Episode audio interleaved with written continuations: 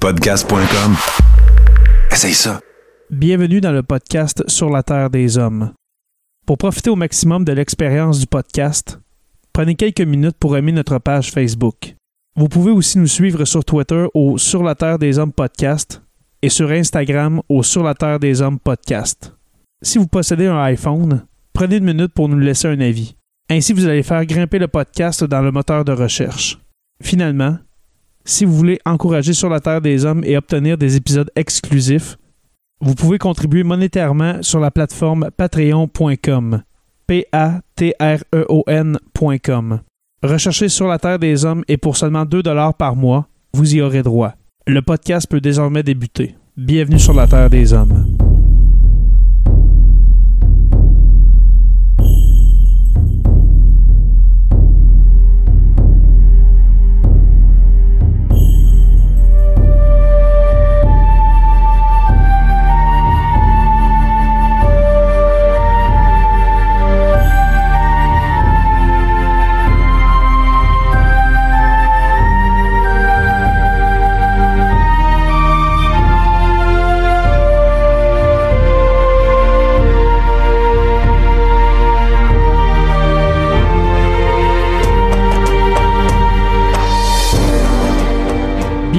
À ce nouvel épisode de Sur la Terre des Hommes. Cette fois-ci, un spécial paumé.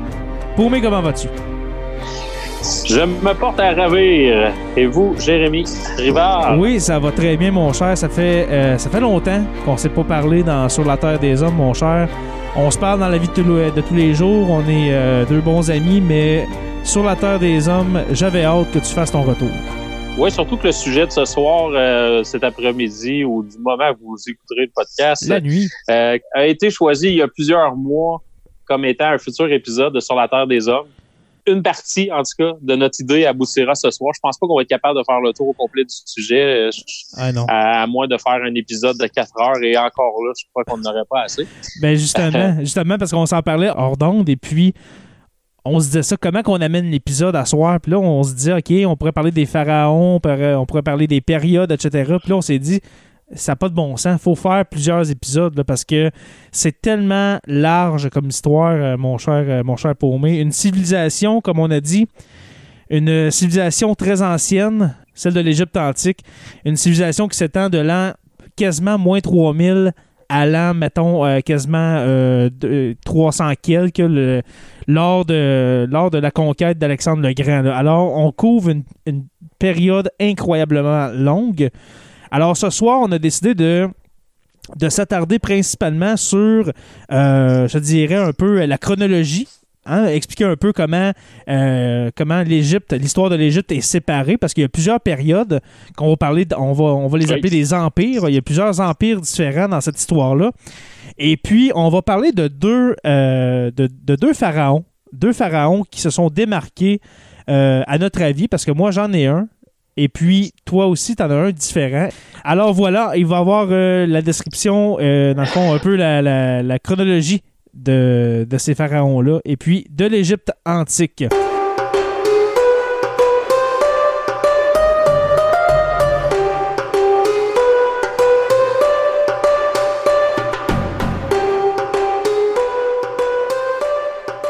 Mon cher Paumé, euh, d'où Oui. ça part, ça, ce- cette, euh, cette passion pour euh, l'Égypte antique, de ton côté?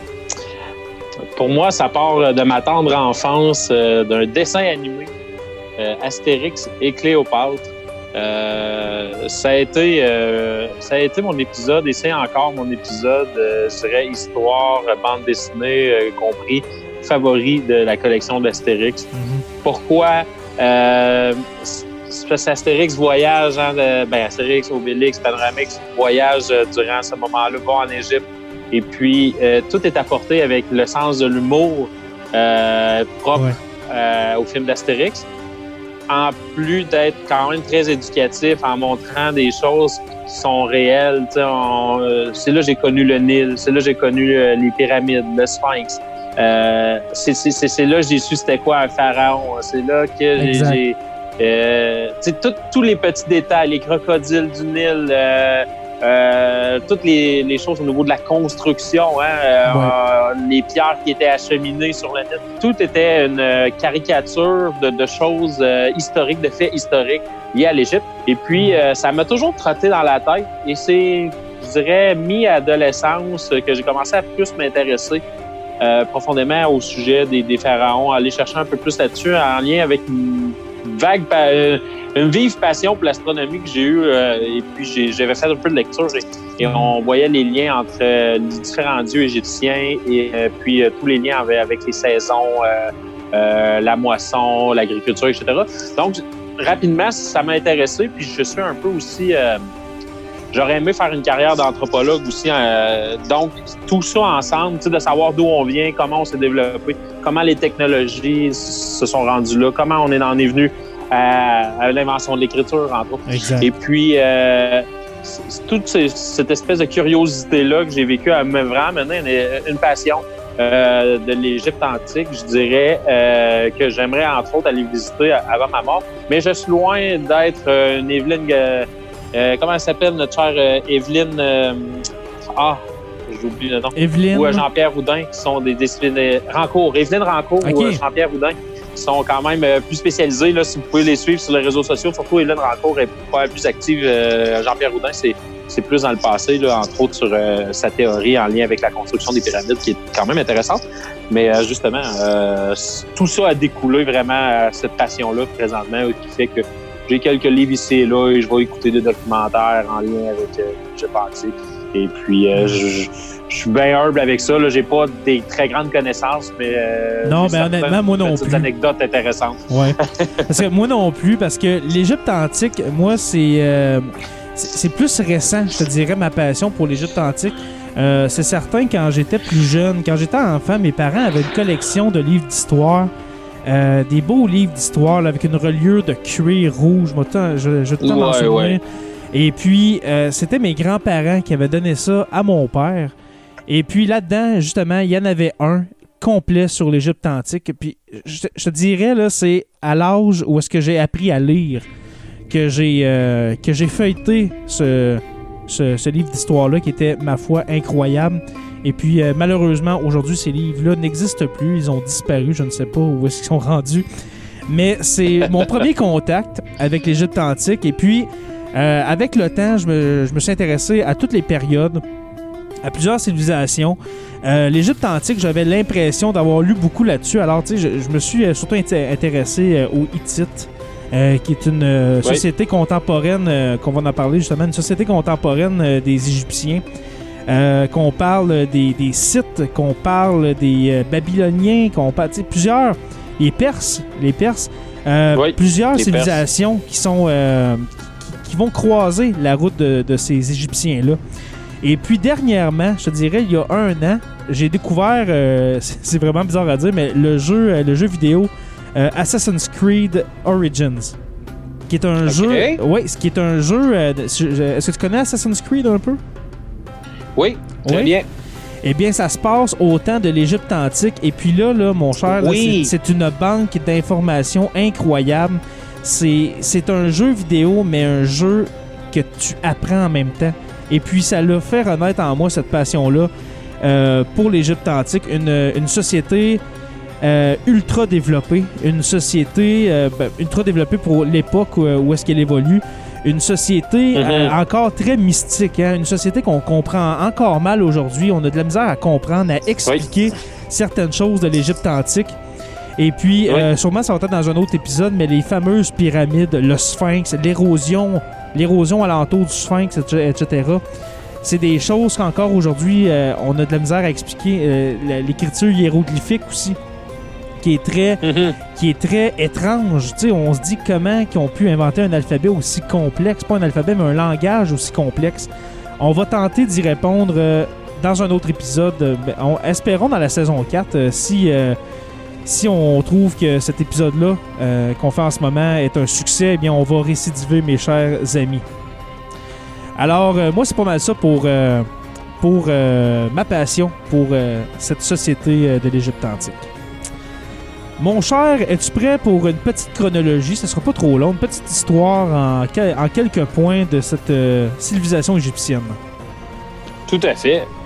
Euh, ça a commencé euh, l'histoire de l'Égypte antique avec plusieurs petits, plusieurs petits roitelets alentour du fleuve, comme tu as dit tantôt, le, le Nil, ce fleuve incroyable qui s'étend sur des milliers de kilomètres.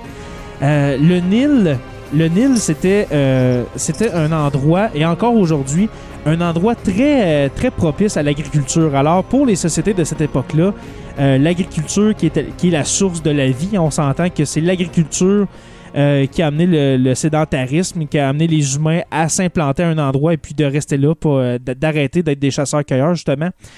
Et puis, euh, alentour de ce, de ce fleuve Nil-là, va, va apparaître plusieurs petits villages. Et puis, euh, vers l'an, je dirais, 2500, 2600 avant Jésus-Christ, euh, va apparaître le premier roi, le premier pharaon, qui s'appelait Narmer.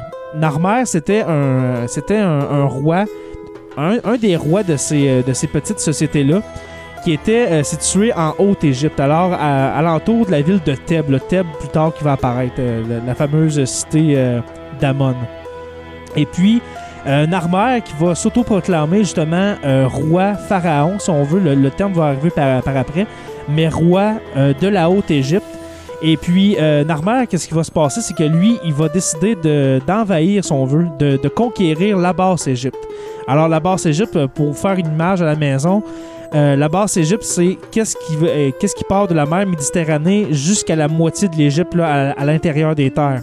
Là où, où- là où ce qu'on Qui trouve comprend, finalement. les- entre autres, le, Oui, le delta du Nil, euh, que, tu allais dire. le ça? delta du Nil. Le delta Oui, du Nil, fait, le, site, euh, le site des pyramides de, de Gizeh, le, le, le, Sphinx. Caire, Alexandrie. Exactement, exactement. Alors, à cette époque-là, la basse Égypte, ça appartenait pas à Narmer et puis ses troupes. Alors, ça va être un succès et puis il va conquérir la basse Égypte et c'est à partir de là qu'on peut parler d'un empire égyptien avec Narmer, le, le- le premier pharaon de tous.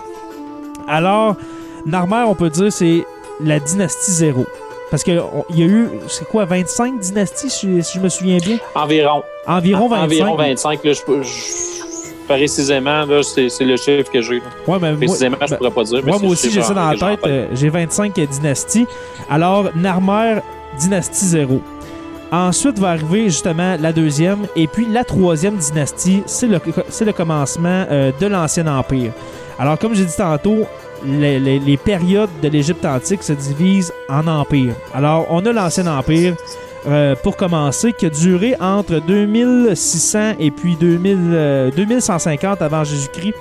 Et puis c'est considéré comme l'âge d'or de l'histoire de l'Égypte parce que c'est à cette euh, période-là, l'Ancien Empire, qu'on va construire les, les fameuses pyramides sur le site de Gizeh. Les pyramides, là, ça mérite un épisode pour moi. Oh, facilement. Ben, chacun. Hein, Kéops mériterait un épisode à lui seul. Exactement. Euh, Mykérinos aussi. Tu sais, c'est, c'est, c'est, c'est, des, c'est des grands temples mortuaires euh, qui ont euh, passé l'ère du temps. hein. Euh, on s'entend Exact. que ça a tout connu. Ça a tout connu. Tout, tout, évén- tout événement de la société euh, humaine. euh, L'histoire humaine, euh, L'histoire humaine, euh, l'histoire organisée humaine, hein, on pourrait dire aussi. Tu sais, quand on commence à avoir des territoires organisés Exact. ça, ça l'a passé au travers de toutes ces époques-là. euh, c'est quand même quelque chose. C'est quand, Ben, euh, c'est quand même. c'est vrai, hein, quand tu y penses, là. C'est la seule merveille du monde encore, encore sur, sur pied, on pourrait dire. Exact. Euh, des sept merveilles du monde euh, de l'Antiquité. C'est- C'est c'est quelque chose. C'est un défi d'ingénierie euh, relevé de, de brillante façon. Euh, euh, à l'être, euh, entre autres, du nombre d'or, apparemment, qui aurait aidé à, à prendre ces mesures-là et tous les alignements, etc. Mais c'est- c'est- moi, ce que j'avais lu, ce qui avait trouvé intéressant, Ouais. entre, entre autres, d'avoir leur dieu, ils ont leur propre dieu de l'architecture, Ouais. pour probablement qu'il il les a aidés un peu là-dessus, parce que il y a une marge d'erreur assez minime qui est quasi impossible à reproduire avec la technologie d'aujourd'hui. euh, au niveau de les marges d'erreur par rapport aux angles et aux mesures des pyramides. C'est quand Ben, même quelque chose. C'est justement parce qu'on appelle, on appelle ces, euh, ces constructions-là parce qu'il y a plusieurs constructions dans le monde euh, qu'on peut apparenter aux pyramides. qu'on pense Oui. à la société Inca avec des, des- les fameux murs euh, qu'on retrouve notamment sur le site de- du Machu Picchu. C'est, on appelle ça mégalithique. La construction avec des blocs de, de plusieurs tonnes, même des dizaines de tonnes parfois.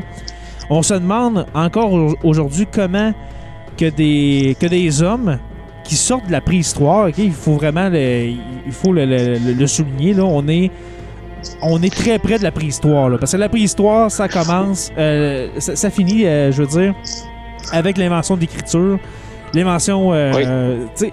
fait qu'on se dit comment que des hommes semi-préhistoriques, on va se le dire, ont pu construire des, des structures que même aujourd'hui, on n'est même pas capable de passer une, une lame de rasoir entre deux blocs. C'est incroyable. c'est incroyable. C'est incroyable. Et puis, euh, tu connais euh, probablement les jeux euh, de Sid Meier, là, Civilisation. Oui. Et euh, moi, je me réfère souvent quand je discute d'histoire par rapport à ça. Pas que nécessairement que c'est copié exactement là-dessus, mais par rapport, par exemple, au développement des doctrines. Par rapport au développement aussi, euh, le développe- le développement des doctrines, on pourrait dire que l'Égypte, c'était beaucoup euh, une doctrine de tradition. euh, tout pour essayer d'amener le plus de villes possible ensemble, de faire un tout, d'être solide. Ouais. Au niveau des technologies, ben, après l'élevage, après la maîtrise d'argile, après, ben, rapidement, maintenant, la construction est, est- est- est arrivée. Mais on s'est entendu qu'on était encore dans les balbutiements technologiques euh, de, de l'humanité à ce moment-là? Euh, Et puis, euh, oui, on avait, il y avait des connaissances à développer. On, on était quand même capable de travailler dans des mines. On était quand même capable de, de- de- de- de- d'utiliser des forges, etc. Mais on est vraiment, vraiment, vraiment au, dé- au début de tout ça. Et puis, de, de- faire quelque chose de majestueux à ce point-là. Moi, quelque part, maintenant, ce que j'ai comme réflexion, j'ai un savoir vraiment important qui, ouais. qui avait, qui a été perdu. Exactement. C'est peut-être un savoir que dans ce temps-là, c'était normal de, de- Ouais. d'avoir ce savoir-là, mais qu'on n'a pas eu de. Excuse-moi, on n'a pas eu euh, de, de preuves euh, de manuscrits qui se sont rendus jusqu'à nous. C'est possible. C'est possible que, que, que ces documents-là euh, n'aient pas perduré dans le temps. Mais peut-être justement que c'est un savoir, un savoir euh, ancien. là. Sais, toute le bouche à oreille aussi, parce qu'il y a bien des choses qui étaient transmises de bouche à oreille avant l'écriture, hein, on s'entend. Oui, Et oui. puis, euh, on pourrait même faire référence euh, euh, au fameux feu de la bibliothèque d'Alexandrie, où ce que une tonne de savoir s'est perdue en fumée. C'est vrai aussi. Exactement. Alors, l'Ancien Empire, l'Ancien Empire, ben, c'est là qu'on va voir justement, on parlait d'architecture, mon cher, euh, le développement de, ce- de, de- de- cette architecture-là, euh, le, le travail des scribes, alors euh, tout ce qui est euh, hiéroglyphe va, va commencer pendant l'Ancien Empire. Et puis, ça va se terminer euh, aux, alentours, aux alentours de 2050 avant Jésus-Christ. Et puis le pouvoir euh, du pharaon va être affaibli par euh, des petits seigneurs, des seigneurs terriens qui vont s'accaparer plusieurs, plusieurs pouvoirs. Alors c'est ce qui met fin à l'Ancien Empire. Et puis, euh, dans le fond, c'était de la troisième à la septième dynastie. Euh, par la suite, par la suite, il va y avoir le Moyen Empire. Le Moyen Empire, je te dirais, c'est entre la 11e, et, ben, c'est la 11e et la 12e dynastie. Euh, ça commence avec le pharaon euh, Mentuhotep qui installe sa capitale à Thèbes. Euh, pour vous expliquer un peu Thèbes, ce que c'est, euh, ce que c'est dans, dans l'imaginaire euh, égyptien de l'époque, c'est la ville des dieux, c'est la ville, c'est la ville sacrée, la ville des temples, La ville d'Amon. la ville d'Amon, la, la ville d'Amon ou Amon, c'est comme vous voulez. Toi, est-ce que tu dis Amon, ouais. est-ce que tu dis Amon ou Amon Euh, je dis Amon, mais euh, je sais même pas comment on doit le prononcer. Moi moi- moi non plus, parce que- Parce que souvent j'entends Amon puis puis des fois Amon, mais euh, tu sais par exemple moi je dis Amon, mais en même temps on dit pas tout le temps qu'Amon, tu sais fait que ouais, non. et puis euh, vers et puis vers 2050 à 1785 avant Jésus-Christ, on va annexer, on va conquérir la Nubie. Euh, la Nubie qui est, je te dirais, à l'ouest euh, de l'Empire égyptien. Et puis la Syrie. La Syrie qui est, euh, ben, on connaît, ben, c'est le, le territoire de la Oui. Syrie d'aujourd'hui, euh, qui est plus Oui. loin vers euh, l'est de la mer Méditerranée. Euh, et puis, Était-ce le plus grand territoire conquis euh, justement à cette époque-là? On on n'est pas encore, euh, on n'est pas encore à l'apogée. qu'on a du- comme la moitié du Sahara. Euh, pas encore parce que. On on n'a pas encore le Sinaï. Ben, le- les Égyptiens n'ont pas encore euh, le Sinaï. Ça va venir avec Oui. le Nouvel Empire, avec Hatshepsut. Euh, alors, c'est pas mal ça. Je te dirais, la- la- le Moyen Empire, c'est une période euh, de, de, de- de conquête, de consolidation du pouvoir euh, pharaonique, euh, de, commerce avec les Phéniciens, entre autres. Les Phéniciens qui, qui, Oui. est, qui est un peuple méditerranéen aussi. Alors, c'est une période de conquête et de consolidation. Et puis ensuite vient la fin du Moyen Empire avec une période intermédiaire. Alors, on va l'appeler la deuxième période intermédiaire parce qu'il y, en a- eu une tantôt, une, période intermédiaire entre l'Ancien et le Moyen Empire. Mais ce- cette deuxième période intermédiaire-là, je la nomme parce qu'elle est importante euh, dans l'histoire de l'Égypte. Euh, parce qu'on regroupe là-dedans les 13e à la 17e dynastie. Alors, ça dure quand même assez longtemps. Ça s'étend entre euh, 1785 et 1590 avant Jésus-Christ. Et puis, elle est marquée par l'invasion des fameux Hyksos et l'installation au bord euh, de la Méditerranée euh, par les Hébreux, les Hébreux qui font leur apparition. Les Hyksos, est-ce que tu les connais un petit peu, Paumé? Pas beaucoup. Pas Pas, beaucoup? beaucoup. euh, un- J'ai un peu vu dans les lectures là, de- des choses y faisant référence, là, mais vas-y, mon cher.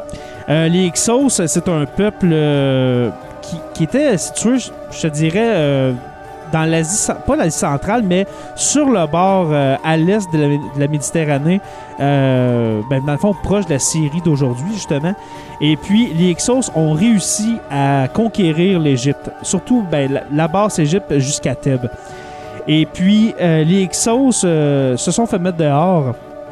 Malheureusement, ces chers Hyksos, au début du Nouvel Empire, dans le fond, ça va, ça va nous amener au début du Nouvel Empire. Et puis, c'est un pharaon qui s'est nommé Hatshepsut qui va euh, conclure, euh, si on veut, cette reconquête de l'Égypte. Et puis, on arrive justement à ce nouvel empire qui, regroupe les 17e jusqu'à la 20e dynastie. Ça s'étend de 1590 à l'an 1085, alors une période de 500 ans tout de même. Et puis c'est là qu'on arrive, mon cher Paumé, avec euh, nos, nos pharaons fétiches, si je peux dire. Oui. C'est l'époque des pharaons euh, que tout le monde connaît, euh, des noms que même si vous connaissez pas l'Égypte antique, vous avez déjà entendu les noms, par exemple de Amenophis III, mais surtout d'Akhenaton, euh, Néfertiti qui était la femme d'Akhenaton, euh, Toutankhamon, le fils d'Akhenaton, euh, Ramsès II. C'est l'époque des grands pharaons. Euh, c'est l'époque d'une politique de conquête, euh, de, de grands travaux de, de, euh, dans l'Empire, des grands travaux architecturaux, etc. Et, des- et de grands combats aussi menés, hein, de, de- sanglants combats. Entre Oui. autres, on va en reparler tantôt pour Ramsès. Ça a commencé de cette façon-là. Exactement. Et puis, euh, on arrive justement à nos pharaons. Moi, le mien, mon cher, c'est Akhenaton. Oui. Akhenaton, je ferme mes notes parce que là, euh, je vais parler avec mon cœur. Akhenaton, pourquoi que je le considère comme un des, grands pharaons d'Égypte? Peut-être que les égyptologues seraient pas d'accord avec moi, mais Akhenaton euh, a amené une manière de penser différente, une manière de penser euh, qui a cassé vraiment, si on veut, la culture égyptienne après 2000 ans d'histoire. Et puis là, je parle du monothéisme. Je savais que tu allais là. Oui, parce que la religion, parce que la religion, c'est très important euh, dans l'empire égyptien. C'est une, c'est une religion qu'on va dire polythéiste euh, parce qu'il y a des dieux pour tout. T'en as parlé un petit peu tantôt. Mais il y a un dieu de l'architecture, il y a un dieu de la mort, un dieu euh, du soleil, justement, qu'on va, on, tantôt on va parler euh, de Laton, hein, qui est dans le fond le disque solaire. Euh, il y a plusieurs dieux, il y a des dieux pour tout. Alors, Akhenaton, lui, qu'est-ce qu'il va faire? C'est qu'il va mettre de côté tout ce, panthéon polythéiste-là et puis va mettre en place le dieu unique, le, le disque solaire qu'on nomme Laton. Et puis Laton, justement, parce que au début, Akhenaton, son vrai nom, c'est Amenophis IV. C'est le fils d'Amenophis III. Et puis, euh, lui, justement, pour casser avec euh, la tradition, va se donner un nouveau nom qui est Akhenaton. si, si je me souviens bien, ça veut dire euh, représentant d'Aton, quelque chose comme ça. Oui, Alors- représentant sur Terre d'Aton. Exactement. C'est une Un peu comme un messie, on pourrait dire. Ben, genre, c'est justement, tu sais, les pharaons, on les a toujours considérés euh, à cette époque-là comme euh, des représentants de- d'un dieu. De, D'Horus. de Dieu, aux exemple euh, d'Horus, entre autres, Horus qui était Oui. euh, le messie euh, égyptien de l'époque. C'est là qu'avec on- Akhenaton, un peu, on met ça de côté. Puis ça n'a pas fait plaisir hein, euh, dans leur secteur quand ça a été mis de côté. Ça Ben, n'a pas, pas. fait que des heureux. Vraiment pas. Puis tantôt, ben, ju- justement, tu viens de parler d'Horus. On peut faire, on peut faire euh, plusieurs liens entre Horus et puis Jésus-Christ, euh, notre, euh, Ah, énormément. le Messie de la religion, euh, de, la, régi- de la religion catholique. Mais euh, tout ça pour dire que le pharaon est considéré comme un dieu sur terre, mais là, Akhenaton va amener ça à un autre niveau et puis il va être vraiment un dieu sur terre. C'est lui qui va parler au nom de Laton, qui est le dieu suprême, qui est le dieu unique. Dans le fond, pas le dieu suprême, mais c'est un dieu unique. C'est la première fois qu'on voit ça dans l'histoire euh, des sociétés, une société monothéiste. Et puis, ça va faire euh, un bordel, on va dire, parce que justement, Akhenaton va, euh, va demander aux prêtres, surtout aux, aux prêtres thébains, alors la ville de Thèbes, et puis les temples un peu partout en Égypte, de, de donner leurs biens à Akhenaton pour les rendre à Laton. Alors ça, ça va créer un, tumulte incroyable parce que justement, on est dans une société où est-ce que le polythéiste, le polythéisme, excuse-moi, euh, ça fait 2000 ans qu'on exerce ça. C'est comme si on faisait aujourd'hui, OK, la, religion catholique, la religion musulmane, ça vaut rien. Une religion monothéiste, on retourne au polythéisme. Ça serait, euh, ça serait chaotique, là, si, si on veut. là. Alors, Akhenaton, c'est pour ça que je le considère comme un, dieu- comme un- j'allais dire comme un dieu, mais comme un pharaon unique. c'est pas qu'il a amené des bonnes choses, mais c'est un pharaon que je vais dire hérétique dans le bon sens, dans le sens que il a mis de côté toute la religion de son passé, de son peuple, de, de- de ses ancêtres, pour dire non, le vrai Dieu, c'est le disque solaire, c'est Laton. Et puis ça, excuse-moi, mais ça prend, euh, ça prend euh, du guts pour, euh, pour faire ça. Tout à fait. Et puis à Kenaton, euh, il y a des choses quand même intéressantes quand on fait euh, justement référence à la religion catholique euh, en lien avec la vie d'Abraham. Euh, il y a plusieurs corrélations à faire entre la vie d'Akhenaton et d'Abraham. Donc, vu, vu d'un côté comme quelqu'un peut-être un peu plus réfractaire et oppositionnel pour le peuple d'Égypte et vu un peu comme un sauveur euh, de la terre promise. Euh, donc, il y a eu du surf qui a été fait et on connaît un peu euh, au niveau d'histoire religion, là, comment ça s'est développé avec le temps. Et puis, on voit là, que plusieurs religions ont surfé sur d'autres religions pour pouvoir euh, un peu euh, établir leur, leur, euh, leur, leur croyance et leur pensée et leur Exactement. philosophie, on pourrait dire. Exactement. Et euh, c'est pour ça aussi, à Kenaton, ça aurait pu faire un épisode à lui seul, juste pour aller voir, essayer de décortiquer euh, euh, ces similitudes avec euh, certains autres grands personnages, là, euh, on pourrait dire historiques, dans d'autres sociétés. Exact.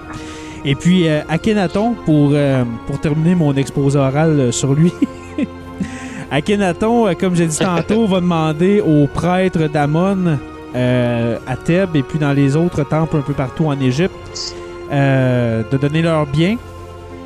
Et puis, euh, va transférer la capitale. Parce que lui, ben, dans le fond, avant, la capitale, dans l'Égypte antique, ça a toujours été Thèbes. Thèbes, là, pour vous situer, c'est pas mal dans le milieu de l'Égypte. Je sais pas si je l'ai dit tantôt, mais en tout cas, c'est dans le milieu Ouais. de l'Égypte entre les deux. La base, c'est la Haute-Égypte. Et puis lui, à Kenaton, l'idée qu'il va avoir, puis en même temps, il a l'air un peu fou de faire ça, mais c'est de transférer sa capitale en plein désert. Il va faire construire des temples, un, ben, un temple unique euh, pour euh, le disque solaire. Ça va ressembler, honnêtement, là, j'ai vu euh, plusieurs documentaires là-dessus dans les dernières semaines. J'ai regardé plusieurs documents et puis on dirait une secte.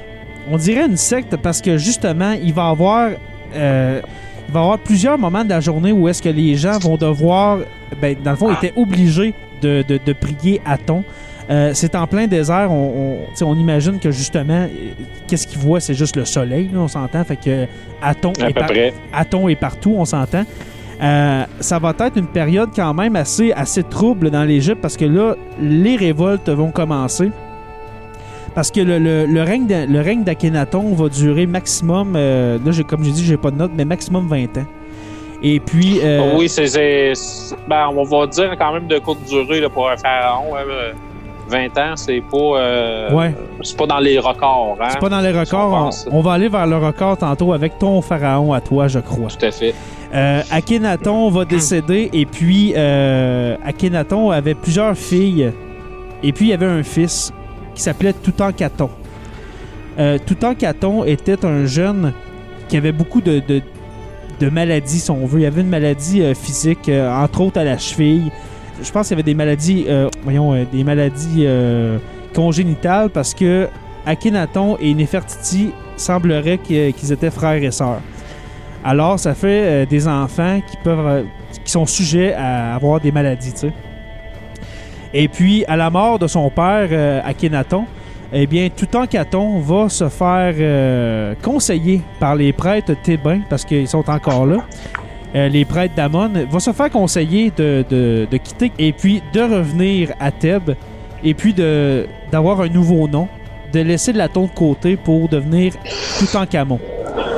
Et puis, Toutankhamon, lui aussi, ça mérite un épisode, mais c'est un jeune qui va devenir pharaon euh, quand il était enfant, je pense c'est 8 ans, 7-8 ans. Oui, Et 7 puis, ou 8 ans, oui. 7, ou 8 ans, et puis il va mourir à l'âge de 16-17 ans.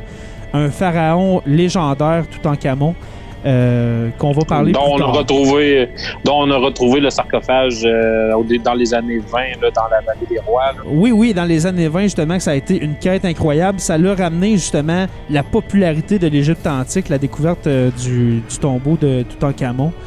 Mais ça, je pense que ça mérite un épisode à lui seul. tout à fait. Exactement. Alors, c'était mon histoire d'Akhenaton, mon cher Paumé. Toi, ton pharaon fétiche, qui est-il? Pharaon fétiche, euh, j'en ai quand même eu quelques-uns que, que- que j'aime beaucoup. Là. Je les ai nommés tantôt. J'ai bien aimé euh, Khéops, Mykérinos, euh, justement les, hommes de cette dynastie-là. Mais je dois aller justement sur des événements qui se sont passés, qui étaient si bien cités tantôt au niveau de la lutte contre les Hittites. Comme je te mentionnais, j'ai pas lu exactement ce qui étaient les Hittites. Je pourrais pas faire nécessairement une exposé orale. Mais euh, ce que je me souvenais, c'est que c'est lors de cette bataille-là euh, que Ramsès II fut, euh, fut proclamé comme l'étant un ou le plus grand guerrier au niveau de l'histoire de, de l'Égypte, euh, au niveau en tout cas de, la, péri- de cette période de l'Antiquité égyptienne. Juste pour situer les gens, les Hittites, là, leur territoire, l'Empire Hittite, là, parce que c'est un... Ça, ça serait un épisode incroyable à faire, les Hittites. Là. Oh oui, hein? ça- Oh ça- oui. oh oui, parce que, dans le fond, pour situer les gens, ça situe à peu près l'Empire Hittite sur la Turquie euh, actuelle. actuel. ouais. Euh, en descendant, je pense qu'ils ont même euh, atteint les zones d'aujourd'hui comme Bagdad, tout ça, l'Irak, l'Iran. Euh, ça a été un empire quand même assez incroyable, l'empire hittite. Alors, puis, tu dis ça- que Ramsès... ça- euh, oui. ça l'a même descendu quand même assez bas au niveau du Nil. On va parler entre autres des euh, jusqu'au gisement orifère, là, euh, pas loin de la, de, de la aussi, dont euh, un, où ce une série de temples euh, fondés par Ramsès, euh, dont ceux d'Abu qui sont dans le fond euh, ont commencé à être construits à la suite de, de cette grande victoire. Mais pour revenir à Ramsès II, dans le fond, petit-fils d'un Ramsès Ier, on parle de la 19e dynastie, si je me trompe pas. Et puis, euh, fils de Seti Ier. Et puis, euh, Ramsès, euh, Ramsès, dans le fond, c'était un, pharaon bâtisseur. C'est un pharaon qui a Ouais. été en poste, euh, on fait en poste comme si on parlait de politique, mais c'est tout comme Il a été élu... On euh, il était en poste, il était en fonction euh, 66 ans. Ça veut dire de Ah, l'an moins 2000, de l'an moins 2000, euh, moins 1279 à 1000, moins 1213. C'est drôle, hein, de, de nommer ça à l'envers. Que mon cerveau est c'est vrai. mélangé.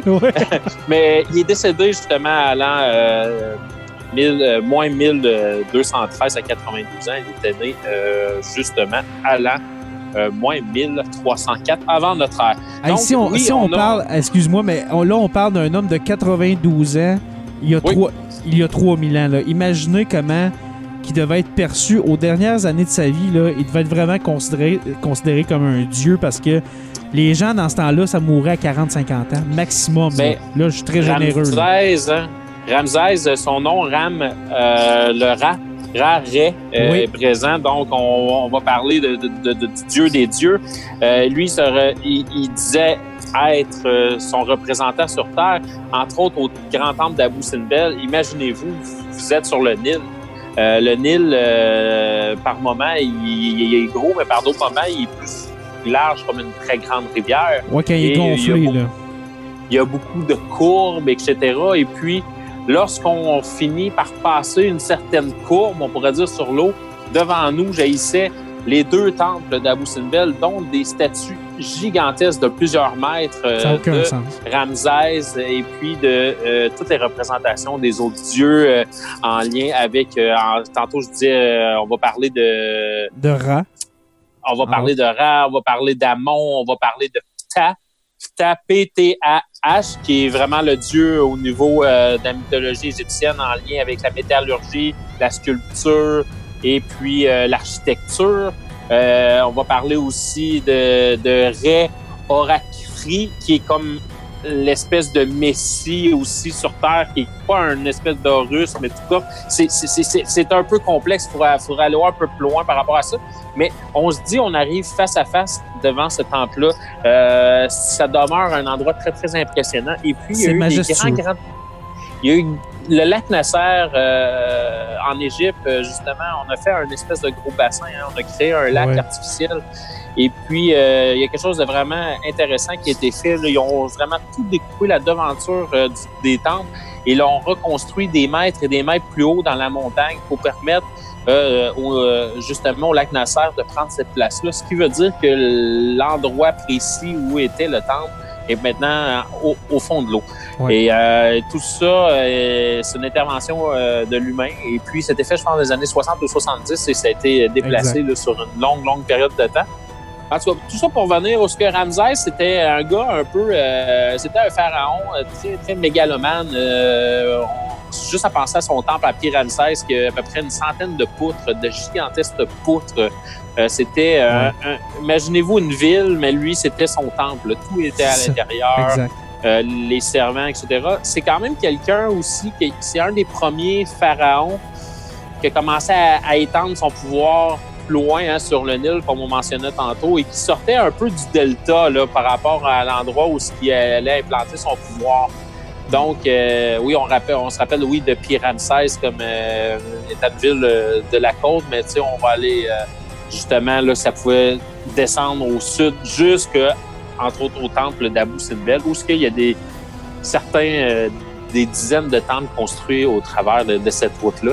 Euh, donc, c'est vraiment quelqu'un, un grand, grand bâtisseur. C'est euh, quelque chose que je trouve très contemporain, un peu dans la façon qu'il régnait. Euh, si je me trompe pas, vraiment, le, là, je n'ose pas parler au travers de mon chapeau, mais il me semble que l'esclavagisme n'était pas tant utilisé dans la construction. Je pense que les gens étaient, en guillemets, payés pour faire ça. OK. Euh, il y avait quand même une. Là, peut-être que je m'avance, là, mais il y avait quand même une certaine structure, je pourrais dire, euh, qui faisait que les, gens ne le faisaient pas de contre-cœur. Euh, les gens étaient fiers de faire partie de ces projets-là. Et puis, il, il avait euh, cette espèce de prétention-là d'aller chercher vraiment les meilleurs architectes qu'il pouvait avoir. Mhm. Et, euh, et rapidement, même avant, avant d'être phara- pharaon, il y a déjà des, euh, des structures qui étaient mises en place à son honneur. On savait très bien qu'à la minute que ces petits premiers allaient rendre l'âme, qu'on allait avoir tout un pharaon qui allait s'asseoir sur ça. Exactement. Et puis, tu parles du temple d'Abu Simbel. Euh, dans, dans un des nombreux documentaires que j'ai pu regarder sur, euh, sur euh, Ramsès II, on revient à la perfection de l'architecture, euh, à la perfection de- des sculptures, parce que comme tu as dit, les, les immenses sculptures de plusieurs mètres de haut, Là, euh, sû- sûrement que vous, euh, ça vous dit quelque chose, ces, ces statues-là, mais c'est des statues qui sont assises à l'entrée du temple, qui est sculpté à l'intérieur de la montagne. C'est vraiment très impressionnant. Ouais. Et puis la symétrie. La symétrie des visages de, de ces Oui. statues-là est parfaite gé- géométriquement. C'est la perfection même. C'est des mathématiques. La géométrie est rentrée en ligne de compte là-dedans. C'est d'une perfection incroyable. Même qu'aujourd'hui, ce serait très dur de reproduire ça. Alors, justement, on parlait d'un savoir perdu euh, tout à l'heure. Justement, c'est- une des preuves qu'il y a quelque chose qui s'est- perdu entre euh, le temps de l'Égypte antique et puis notre époque. C'est sûr qu'il y a quelque chose Oui. qui s'est perdu parce que c'est d'une perfection incroyable. Tu sais, on va parler, exemple, de Thèbes.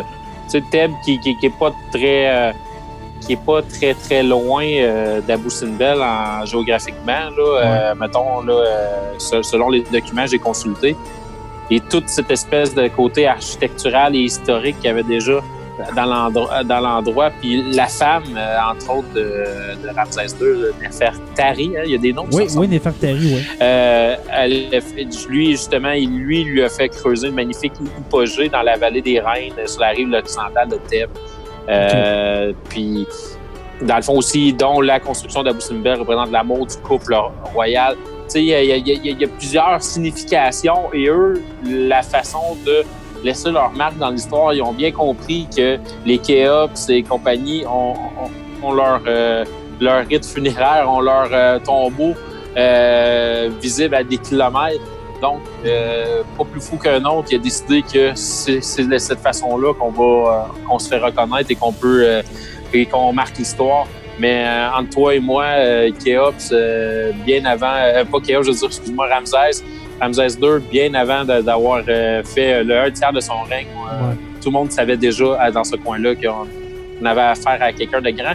Et puis, c'est ce qui a probablement alimenté cette espèce de, de, de, de démesure là, de, de ce pharaon qui, qui, qui, qui, qui s'est mis à, à- mais qui avait déjà une très grande confiance en lui, mais qui peut probablement euh, avoir pris des décisions euh, assez, assez particulières par rapport à ses traits de caractère. euh, et tu sais, il a peut-être déjà commis des choses un peu euh, sordides. On n'est pas à l'abri de ça par rapport à l'époque. Donc, on avait quelqu'un en place qui était maître à bord et puis que tout le monde voyait vraiment comme une sommité. Et puis, oui, il y a eu probablement des tentatives de, de, de, de- de l'assassiner, de le tasser, mais je pense qu'on avait affaire à on avait affaire au pharaon des pharaons à cette époque-là. là. On a- Exactement, parce que euh, le surnom de Ramsès II, c'est Ramsès le Grand, entre autres.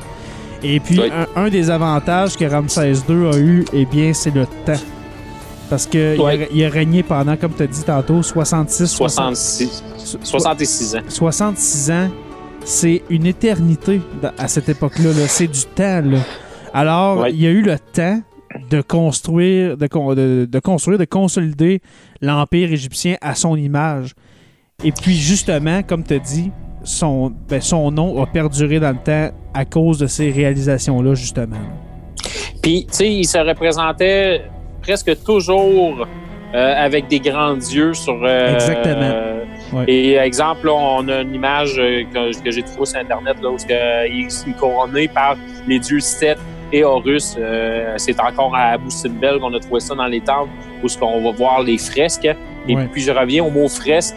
Euh, si j'avais une phrase euh, vraiment euh, qui me colle à l'Égypte de- depuis des années, c'est lorsque on, départ de l'épisode, je fais une petite aparté, Ouais. au départ de l'épisode de Astérix et Cléopâtre, lorsque euh, on voit que la, la- voix ne va pas en même temps que l'élève euh, du petit Égyptien qui traduit des sons. Oui. Et puis, euh, à la fin, lorsqu'il dit une grande fresque historique, à ce moment-là, cette phrase-là m'a resté dans la tête. C'est vrai, c'est des fresques. Ce qui s'est passé, c'est de c'est romancé probablement. Tu sais, les, les hiéroglyphes et compagnie, c'est vraiment très très romancé. C'est pour ça qu'on appelle ça des fresques. Mais à quel- quelque part, euh, ça devait être. euh, puis on, s'entend, l'Égypte, on la voit à couleur euh, sable présentement. mais l'Égypte, là, euh, de cette époque-là, l'Égypte antique, c'était très, très, très, très, très coloré. Ben, c'était Euh, le, c'était le centre les- du monde. C'était, c'était Euh, les l'empire. pyramides étaient d'un blanc, le calcaire blanc, avec un capot, un capot or. Euh, ça se voyait à des kilomètres, ça reflétait, c'était immense. C'est assez impressionnant. Et tout ça dans un coin qui est quand même pas trop loin d'un désert assez aride, merci. Une chance que le Nil est là, mais ce qui m'amène vraiment à... On parle de construction, puis euh, je, ce genre, je pense qu'on a déjà fait pas mal quand même le tour sur Kéops. Euh, pas Kéops, excusez, Ramsès, mais Kéops aussi. Euh, ce qui me ramène à justement ces pyramides-là, euh, dans la les pyramides euh, au- situées au Caire et puis euh, d'autres pyramides qui représentent entre autres la constellation d'Orion sur Terre. Et Ah, euh, ça, la hey, constellation ah, d'Orion, ouais. On pourrait en parler fou. pendant la une heure, constellation de la constellation d'Orion, euh, elle est traversée à son centre par la Voie lactée. Et puis euh, ces pyramides-là, dont les trois pyramides du, du site au Caire, les pyramides de- dans le fond. euh, le Chaos Mykarinos et euh, l'autre c'est Akhenatos, c'est ça? Dans notre... Euh, Je me Kéops, rappelle Mykérinos et Non. puis euh, Képhren. Képhren. Képhren. Et, et, donc, euh, ces trois pyramides-là sont, sont disposées exactement comme les trois étoiles de la ceinture d'Orion dans la constellation.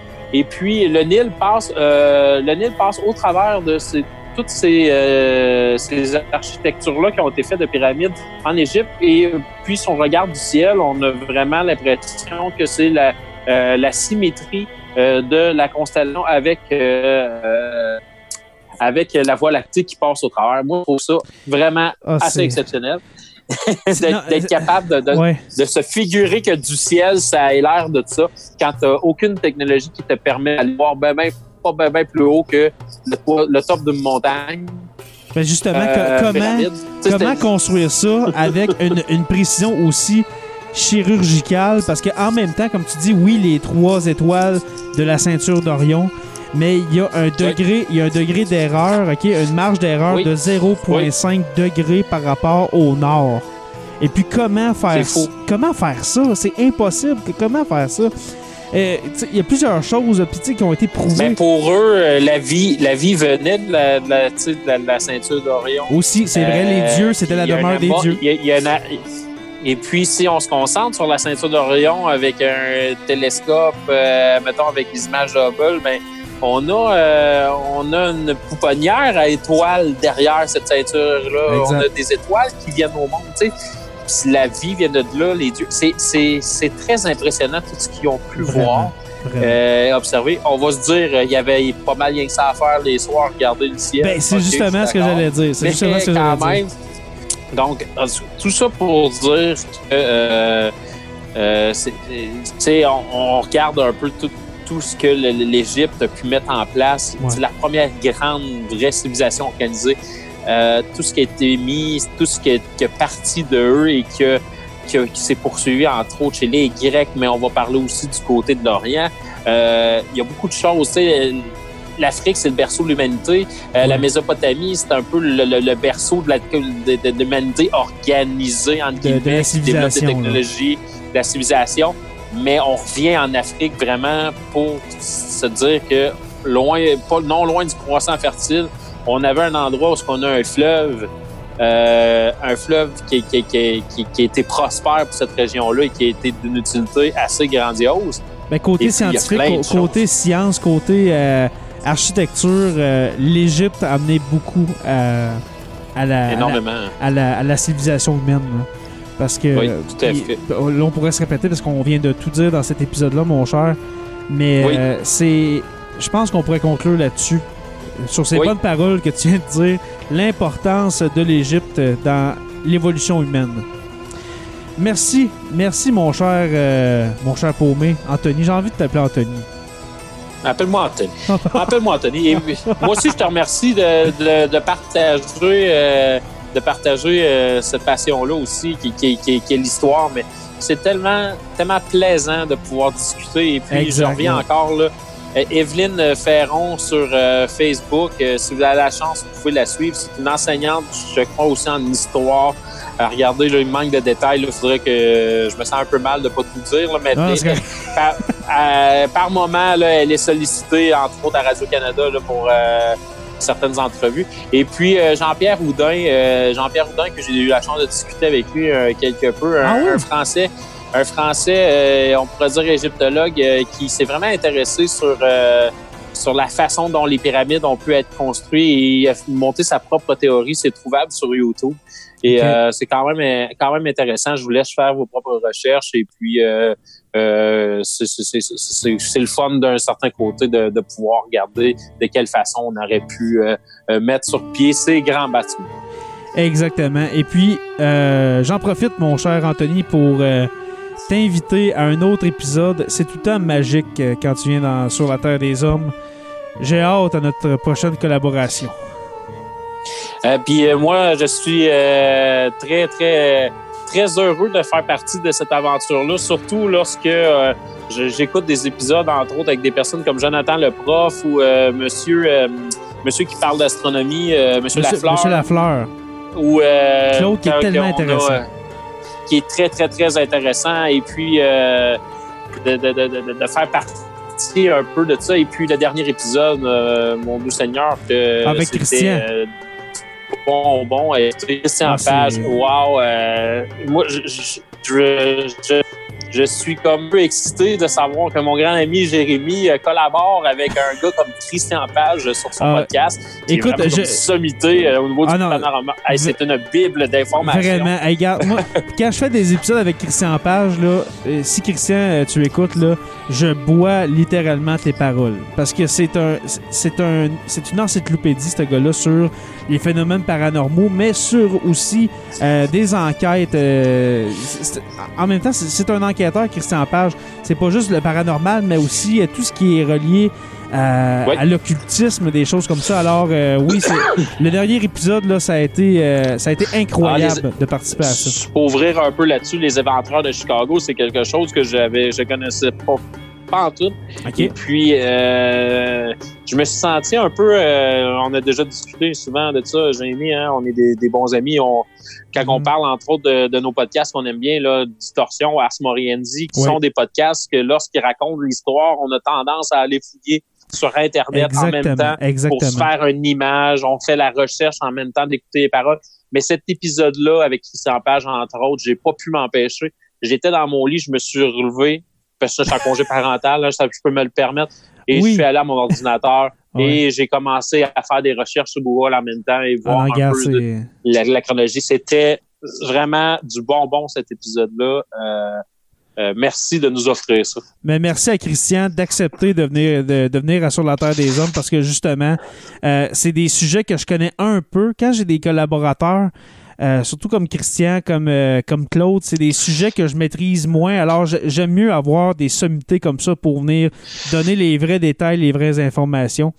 Et puis, euh, toi, mon cher Paumé, c'est toujours des discussions intéressantes, remplies de détails, justement, des, des sujets qu'on qu'on partage, qu'on partage no- notre intérêt euh, sur ces sujets-là. Et puis, merci à toi pour cet épisode euh, sur l'Égypte antique. Et puis, euh, comme j'ai dit tantôt, je t'invite pour un autre épisode. Prochainement, on devrait faire un autre épisode. On faudrait en parler à M. Martin Godette, mais sur l'évolution. Oui, la suite. la suite euh, de l'évolution du rock'n'roll, euh, ce serait très Oui. intéressant. Et puis, euh, Oui. je t'annonce, avant de faire mes remerciements, mon cher Anthony, que tu étais Oui. notre 50e épisode de Sur la Terre des Hommes. Oh, wow! Pour vrai? C'était notre 50e.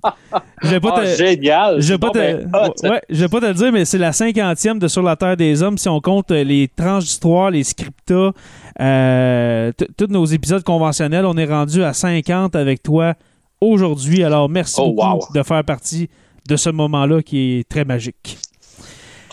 C'est un très grand honneur. Yes. Et puis, merci aux abonnés pour terminer. Merci aux abonnés de suivre le podcast. Nous sommes disponibles sur Apple Podcast, Spotify ou bien sur tous les bons podcatchers Android. La meilleure façon de nous encourager, c'est de devenir patron, comme je dis dans l'introduction. Alors, juste un 2 par mois et puis vous allez avoir droit à plusieurs avantages, comme les d'histoire avant tout le monde, les scriptas, etc. Euh, merci, merci à nos patrons, Olivier Sauvé, Stéphanie Théberge, le Fat Pack Podcast et puis Pascal Ménard. Et puis merci aux stagiaires, ceux qui donnent 5 par mois. Nous avons Francis Furoy, Jean-Sébastien Lamarche, Martin Godette, et Georges Dumais. Je vous invite à, à visiter la boutique pour euh, vous procurer les items aux couleurs de Sur la Terre des Hommes. Je vous invite à rejoindre la page Facebook de la communauté. Ça fait très longtemps que j'en ai pas parlé, mon cher Anthony, mais la page La communauté de Sur la Terre des Hommes, c'est une page que moi-même j'avais oubliée.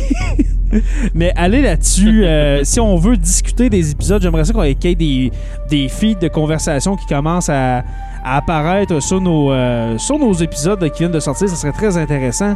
Euh, vous pouvez visiter le site euh, Radio H2O pour écouter nos podcasts. Et puis, merci à podcast.com. Et puis, n'oubliez pas qu'à tous les jours, nous écrivons l'histoire. Merci et on se revoit très bientôt pour une autre page d'histoire de Sur la Terre des Hommes.